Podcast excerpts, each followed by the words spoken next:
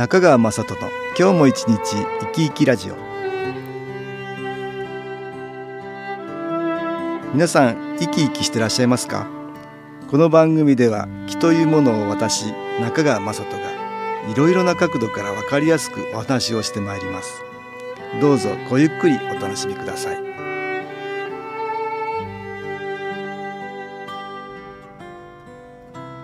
中川雅人の今日も一日生き生きラジオ。この番組は気のある生活あなたの気づきをサポートする株式会社 SAS がお送りします。おはようございます。株式会社 SAS の中川雅人です。新緑の季節になってきましたね。私は北海道育ちですから昔は自然がたくさんあったとつくづく思います。東京のようにコンクリートだらけの街では、一本一本の木でもありがたいって思えますよね。私の家の近所には大きな木があるんですが、その木が家の近所を散歩するときにとても目を癒してくれたり、いい木を送ってくれてるなーって感じがするんですよね。木々がいい木のエネルギーを送ってくれるということがあります。まあこのように自然の中にはたくさんのいいエネルギープラスの木があるものです。森林浴という言葉が生まれたのは1982年だそうです。そのうちに森林セラピーという言葉も登場しました。森に入ると気持ちが安らぐという現象を科学的に解明しようということで、木々が持つリラックス効果などが明らかになりつつあるようです。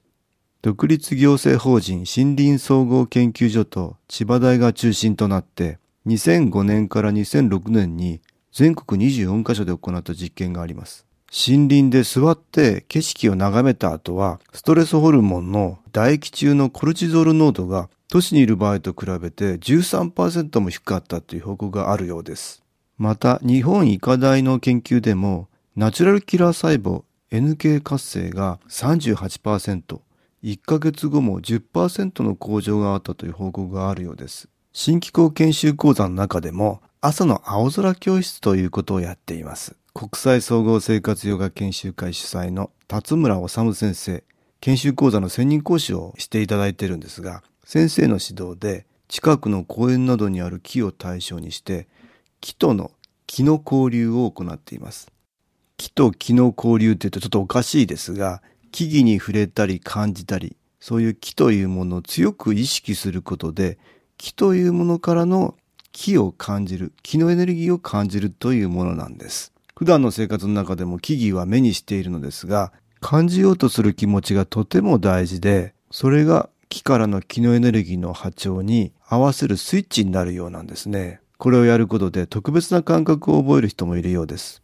私は木や花々などの植物や綺麗な景色の場所など自然の中にはまだまだ科学ではわからないたくさんのプラスの木があるんだと思います。そして木というものは波動的な性質があるので、こちらが意識を向けて波長を合わせようとすることが大事だと思うんです。例えば森林浴に行って気持ちいいなぁと感じようとする心がいいエネルギーを集めてすごくリラックスできるっていうことなんですよね。逆にせっかく森林浴に行ってもイライラ、怒ってばっかりいたんではいいエネルギーも集められないっていうことかなと思うんです。先日私は安曇野で新機構研修講座を行いました。川が流れていて、あちらこちらにわさびの畑が点在しているんです。小川の土手には木もあって、そこには鳥もやってきています。遠くにはまだまだ雪が残っている北アルプスの山々が見えました。手つかずの自然があるというわけではありませんが、あちらこちらに自然を感じられる、そんな場所でした。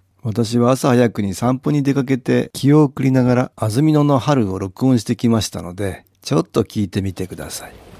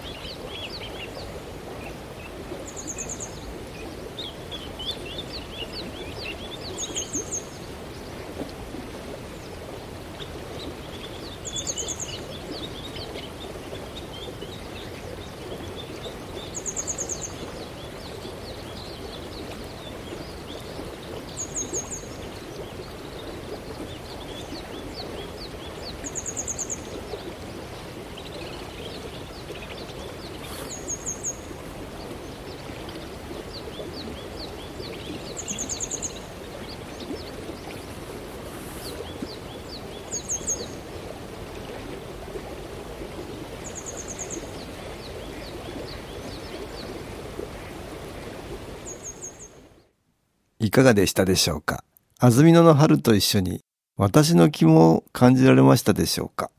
自然の中にはこのようにたくさんの良い気があると思います。それを感じようとする心、それが大事だと思うんですね。森林浴ばかりではありません。例えば温泉に入っても、ああ、いい湯だなーっていう感じを大切にしていただきたいと思うんです。さらには都会にいても、ほんの少しの自然から気持ち次第でいいエネルギーをキャッチすることができます。近所を散歩しながら、さらには少し大きな公園に足を伸ばして、木や花からいいエネルギーをもらってみてください。鳥のさえずりもあるかもしれません。いろいろなところに目には見えない木のエネルギー、良い木がたくさんあるんです。新気候は花や木、自然の中から出てくるいいエネルギーとはちょっと違います。これは地球の外、宇宙から送られてくる気のエネルギーなんです。自然の中にもいいエネルギーはたくさんあるのになぜ宇宙から送られてこなければいけないんでしょう。私はいいエネルギーが受けられる自然が少なくなってきているということもありますが、人々がもっと効率よく変わっていかなければいけない、もっと宇宙と調和した生き方をしなければいけない、そのような人たちが多くなるように宇宙は誘導したいと思っている。そう考えています。1986年に先代である父が突然夢を見て、この新機構が始まりました。白い髭のおじいさんが夢の中で、このようなものを作れと言ってできた気の中継機、肺元機なんですが、私はそれが偶然ではないと思っています。今のこの時代に必要だから夢を見た、もしくは夢を見させられたんだと思うんです。先代は当初から気の発生器ではなくて気の中継機だと。宇宙から気のエネルギーは中継されてくるんだと言っていました。さらにはいろいろなものにその波動を記憶させることができ、いろいろな機能グッズができています。宇宙に存在する何かが先代に夢を見させたのではないかと思うんです。それでは音楽に気を入れた CD 音気を聴いていただきますが、その前に気を受けよう、波長を合わせようとする気持ちがとっても大切だという話をしましたので、この音気を聞くときの意識の向け方についてお話したいと思います。この音気も音楽が気を発生させてるわけではなくて宇宙からの気のエネルギー新気候を中継しているんです。ですから意識を向ける先は音気のさらに向こう側、つまり遥か遠くの宇宙ということになります。そんなことを想像していただきながら音気を聞いていただきましょう。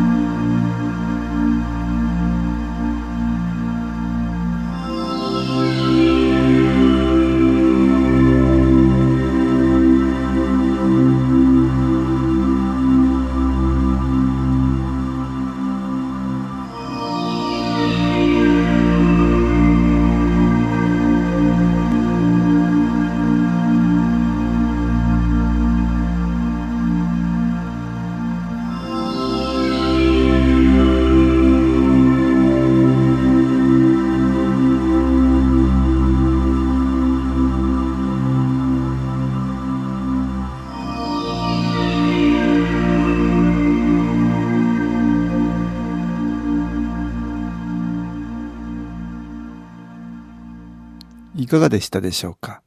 音気を聞きながら、遥か彼方の宇宙をイメージできたでしょうか？私は宇宙からはたくさんの応援が地球に向かって降り注いでいるんだと考えています。新機構のエネルギーばかりではありません。心が癒される自然があるのも太陽をはじめとする宇宙のおかげです。さらには心が沈んだり落ち込んだりした時に癒される音楽だったり素晴らしい芸術だったりそれは誰かが作り出したものかもしれませんが、突き詰めて考えると、宇宙からの応援によって作り出されたものと考えることができるんです。よく天から与えられたように音楽ができてしまったという話を聞くことがあります。科学の世界でも偶然のようにもしくは失敗だと思ったことからひょんなことから発見できたということがあります。私たちが自分の努力で鍛えた能力というものに宇宙がほんの少しの応援をするわけです。するとひらめきが起きたり、気づきが起こったり、そうやって芸術の世界も科学の世界もいろいろな文化の世界も変わってきているんだと思うんです。つまり地球に住む私たちは宇宙に育まれながら進化してきていると考えられます。しかしもっともっとスピードを上げてほしいと宇宙は考えているんだと思うんですね。地球のあちらこちらではまだまだ紛争があったり、戦いがあったりしています。さらにはいろいろな戦いがかつてありましたので、それらの蓄積があります。憎しみや強い怒り、不安や心配、そういった気持ちが作り出すマイナスのエネルギーによって私たち自身が苦しめられているんです。もっともっと速いスピードで進歩してもいいはずなんですが、どうも停滞してしまっているという感じでしょうか。